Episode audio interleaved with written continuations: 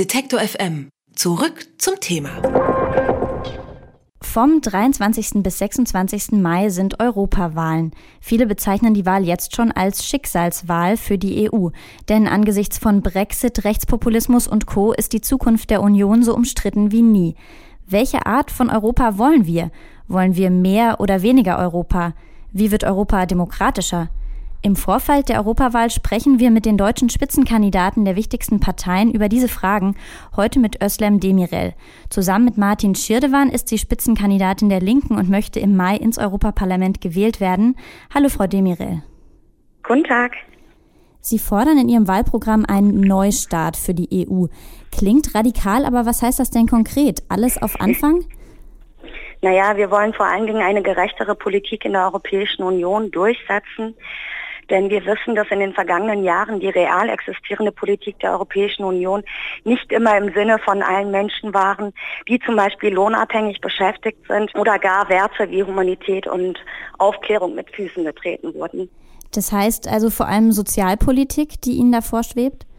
Ja, wir wollen äh, eine gerechtere Politik durch äh, setzen. Wir wollen zum Beispiel, dass wir europaweit armutsfeste Mindestlöhne garantieren, die vor Armut schützen. Jeder Mensch, der arbeitet, sollte von seiner Arbeit leben können. Die reale Politik ist aber in den vergangenen Jahren eher so ausgerichtet gewesen, dass äh, die Armut auch in diesem reichen Kontinent Europa gestiegen ist. Wir haben 112 Millionen Menschen, die von Armut betroffen sind. Jeder fünfte in der Europäischen Union ist von Altersarmut betroffen. Und das hat was damit zu tun, dass auch in Europa in den vergangenen Jahren der freie Markt ähm, der freie Verkehr von Waren, Kapital und Ähnlichem immer über den Werten von sozialen Werten und Belangen der Menschen gestellt wurden. Und das wollen wir tatsächlich ändern. Privatisierungen haben dazu geführt, dass zum Beispiel die öffentliche Infrastruktur, die Angebote für die Menschen nicht besser geworden sind, sondern zum Teil verschlechtert wurden im Gesundheitsbereich, in anderen Bereichen, im Mietenbereich sehen wir das. Und deshalb sagen wir, wir wollen für eine soziale Union eintreten, eine Wirtschaftsunion, wie die Europäische Union bisher ist, reicht nicht aus, ist nicht im Sinne der Menschen nur, sondern es braucht klare soziale Mindeststandards. Das ist ein zentrales Thema. Aber wie würde sich das für Deutschland auswirken? Wir haben ja hier ein sehr starkes Sozialsystem im Vergleich. Wenn jetzt angeglichen werden soll auf Europaebene, würde dann nicht vielleicht sogar für deutsche ähm, Leistungsempfänger die Leistungen sinken im Vergleich? Nein, wir sagen ja nicht, wir wollen ein System auf europäischer Ebene für alle schaffen. Das ist nicht unsere Antwort. Wir wollen, dass Mindestregeln klargestellt sind. Wir wollen, dass Mindeststandards festgelegt sind. Und zwar muss es heißen, dass zum Beispiel, wenn man über den Bereich der Mindestlöhne spricht, dass in keinem Mitgliedstaat ein Mindestlohn geben darf, das unterhalb der 60 Prozent des äh, Medianeinkommens in dem jeweiligen Land ist. In Deutschland wären das dann 12 Euro. In einem anderen europäischen Land lege diese Summe woanders. Aber es würde würde dazu führen, dass wirklich die Lebensverhältnisse angeglichen werden und nicht die Ungleichheit immer weiter steigt. Es würde den Menschen in Deutschland zugutekommen, es würde anderen Menschen zugutekommen.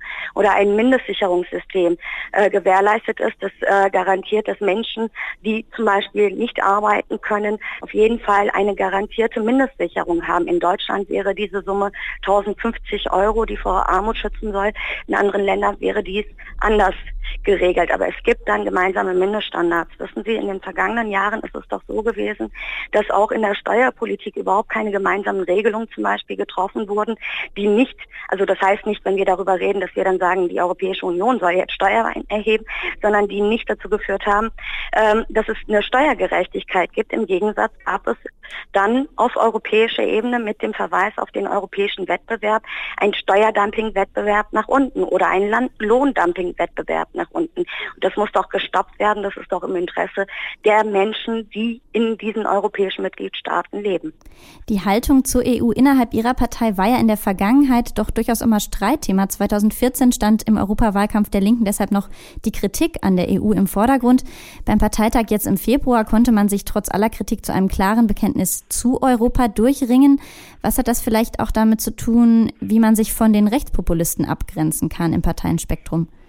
Also für uns ist natürlich klar, dass wir klare Kante zeigen gegen Rassismus und Nationalismus, dass wir da auch äh, eine andere Perspektive bieten, eine sozial gerechte Perspektive für alle Menschen, die hier leben, bieten.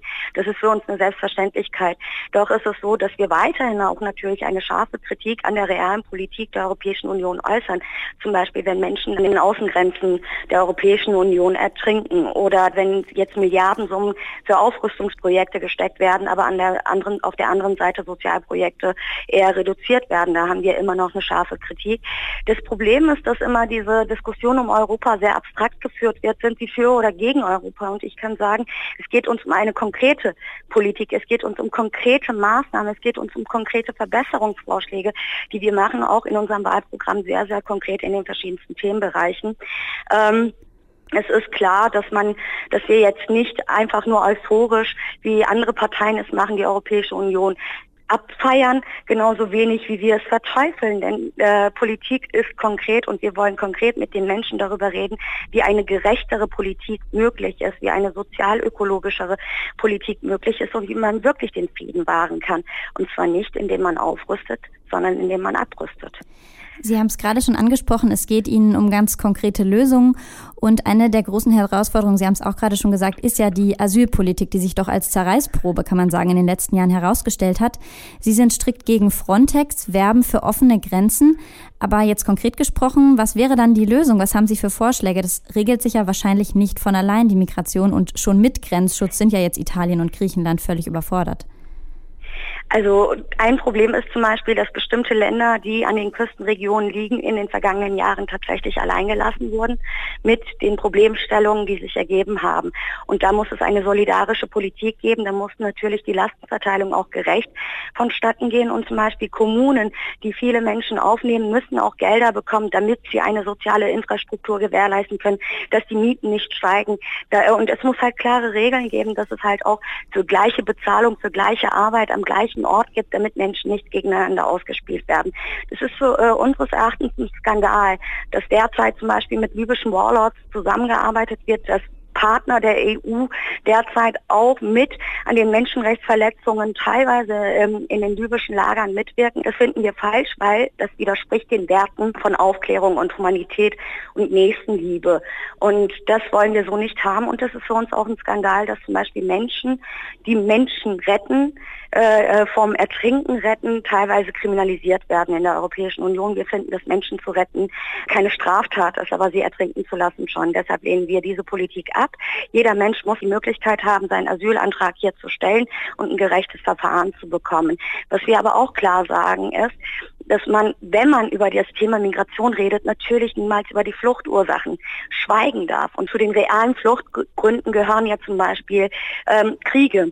Und wenn man sich anguckt, dass zum Beispiel auch aus der Europäischen Union heraus Waffen exportiert werden, Deutschland und Frankreich gehören zu den größten Waffenexporteuren der Welt, Waffen in zum Beispiel Krisenregionen äh, exportiert werden, dann finden wir das ein Skandal. Frau Merkel und Herr Macron wollen zum Beispiel die Waffenexportrichtlinie gerne noch weiter nach unten schrauben. Wir sagen nein, es muss ein Waffenexportverbot äh, geben für Krisenregionen und zwar sofort. Jetzt sind wir wieder beim Thema Abrüstung, wo Sie eben ganz klare Gegnerin sind, also klare Gegnerin der Aufrüstung. Aber denken Sie nicht, dass ähm, gerade im Moment angesichts der internationalen Spannungen sich die EU da auch unabhängig von den USA absichern muss, durch militärische Maßnahmen auch? Selbstverständlich. Ich kann auch sehr nachvollziehen, wenn Menschen sagen, naja, wir leben ja in unsicheren, ungewissen Zeiten und auch ein Herr Trump trägt jetzt nicht dazu bei, dass das äh, Sicherheitsgefühl sich verstärkt, sondern im Gegenteil, der bereitet ja mehr Chaos in der Welt. Aber die Frage ist ja, welche Antwort ist rational auf diese Entwicklung? Und ich finde, wir können nicht als Reaktion auf Herrn Trump genau dieselbe Politik machen, wie Herr Trump es macht.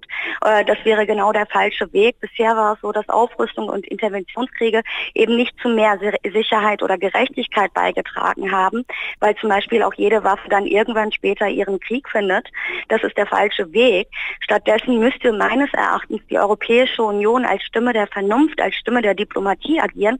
Und es wäre eigentlich angebracht, wenn Herr Maas und Frau Merkel, aber auch die Europäische Union zum Beispiel vehement Druck auf die USA ausübt, den INF-Vertrag nicht zu kündigen, also den Mittelstrecken-Raketenvertrag äh, zu kündigen, denn das ist bedroht tatsächlich tatsächlich die Sicherheit in der Europäischen Union. Das bedroht uns real, denn wenn tatsächlich ein Aufrüsten zwischen Russland und ähm, den USA in dem Bereich vorangetrieben wird, dann sind wir die Ersten, die mitten in dieser Auseinandersetzung drinstecken. Und deshalb müssen wir uns hier als Vernünftige anders positionieren, klarer positionieren. Und dass Kriege und Militärmächte jetzt nicht ähm, zu mehr Sicherheit für alle Menschen beigebracht haben, das haben wir ja gesehen. Also wir haben ja gesehen, wie die Situation heute in Afghanistan ist, wo interveniert wurde seitens der NATO. Wir sehen doch, wie die Situation und Lage im Irak ist, wo interveniert wurde seitens der NATO oder in vielen anderen Ländern. Also und aus dieser Erfahrung heraus glauben wir, braucht es eine andere, eine vernünftige Politik, die im Sinne der Menschen ist. Vielleicht noch als letzten Gedankengang dazu. Es ist ja auch so, dass wir derzeit immer mehr äh, in Rüstungsausgaben und Militärausgaben reinstecken und real fehlt ja dieses Geld an anderer Stelle, zum Beispiel für Gesundheit, für gute Gesundheit für alle Menschen, für gute Bildung, für Wohnungspolitik, für bezahlbare Mieten. Und das ist ja auch nochmal quasi der, äh, noch ein anderer Zugang nochmal zu sagen, dieses Geld müsste eigentlich anders investiert werden. Wir brauchen es an anderer Stelle viel dringender. In Ihrem Wahlprogramm findet sich auch die Forderung nach einer Verfassung für Europa, die von den Bürgerinnen und Bürgern mitgestaltet werden soll und per Abstimmung ratifiziert. So einen Prozess gab es vor rund 15 Jahren schon mal. Der ist damals krachend gescheitert. Was hat sich denn jetzt geändert, dass es jetzt doch nochmal ein Versuch wert ist? Naja, er ist damals insbesondere auch deshalb gescheitert, weil ja in diesem Vorschlag, in diesem Verfassungsentwurf, also dem Vorgänger sozusagen des Lissabon-Entwurfs, tatsächlich auch Sachen wie zum Beispiel äh, militärische Aufrüstung festgeschrieben wurden oder weil zum Beispiel neoliberale Grundlagen festgeschrieben wurden, die die Interessen des freien Marktes, der Konzerne und der Superreichen vor sozialen Belangen gestellt haben. Es geht ja darum, dass wir jetzt nicht top-down von oben die Interessen von Konzernen und Ähnlichem bedienen wollen, der Superreichen bedienen wollen und demokratische Mechanismen durchsetzen wollen, sondern wir sagen, wenn es etwas wie eine Verfassung geben soll, dann muss es klar sein, dass es von den Bürgerinnen und Bürgern, von, von zivilgesellschaftlichen Akteuren mitbestimmt ist, dass es demokratisch ist, dass es gerecht ist, dass es ökologisch ist und nicht äh, ein, eine Verfassung, die im Grunde die Interessen einer Minderheit gegenüber der Mehrheit der Bevölkerung vertritt. Und wie stellen Sie sich die Zukunft von Europa vor, auch in Sachen Partizipation? Muss dafür nicht auch wirklich noch viel mehr ein europäisches ähm, Bewusstsein entstehen? Und selbst in Ihrer Partei mussten Sie da ja bis vor kurzem noch Überzeugungsarbeit leisten anscheinend. Naja, wir als, das, das, das stimmt so jetzt tatsächlich nicht, denn als Linke sind wir natürlich Internationalisten und wir verstehen uns als Linke als Internationalisten. Wir haben ja als Linke nur ganz klar die Austeritätspolitik, die festgeschrieben wurde und Grundlage der Europäischen Union ist, klar abgelehnt oder zum Beispiel die Aufrüstungsverpflichtung, die innerhalb der Europäischen Union ver verankert ist. Solche Sachen lehnen wir ab, die lehnen wir nach wie vor ab, aber wir sind Internationalisten, wir glauben nicht, dass nationale Lösungen äh, vorneweg äh, quasi der Weisheitsletzter Schluss ist. Das haben wir als Linke auch damals gesagt wie heute. Das ist nicht die Frage. Ähm, was aber für uns entscheidend ist, ist, wenn wir ein Europa wollen, dann wollen wir, wenn wir über Europa reden, dann reden wir gerade über ein Europa der Menschen. Wir reden über ein Europa, in dem Menschen demokratisch sich weiterentwickeln können. Wissen Sie, was ich immer sehr äh, spannend finde, ist die Freizügigkeit ist beispielsweise ein sehr hohes Gut innerhalb der Europäischen Union, dass man sich frei bewegen kann über Grenzen hinweg hier in der Europäischen Union. Nur ist es so, wenn zum Beispiel viele Menschen abgehängt sind oder immer weniger Familien sich wirklich einen Jahresurlaub leisten können, dann ist es für sie eben kein Gut, kein Wert an sich und die können das vielleicht gar nicht nachvollziehen, wenn Leute sagen, juhu, Europa, das ist was Tolles, weil man kann jederzeit frei reisen. Das heißt für uns, ein Europa der Zukunft, wenn es diesen gibt, dann kann dieser nur sozial sein, der kann nur solidarisch sein, muss Freiheiten gewährleisten für die Menschen und nicht für die Märkte, für die Finanzmärkte. Und das ist unsere Vision, eine gerechtere Politik Politik in der gesamten Europäischen Union, im Übrigen auch darüber hinaus. Sagt Özlem Demirel, Spitzenkandidatin der Linken für die Europawahl. Vielen Dank für das Gespräch. Danke Ihnen. Alle Beiträge, Reportagen und Interviews können Sie jederzeit nachhören im Netz auf detektor.fm.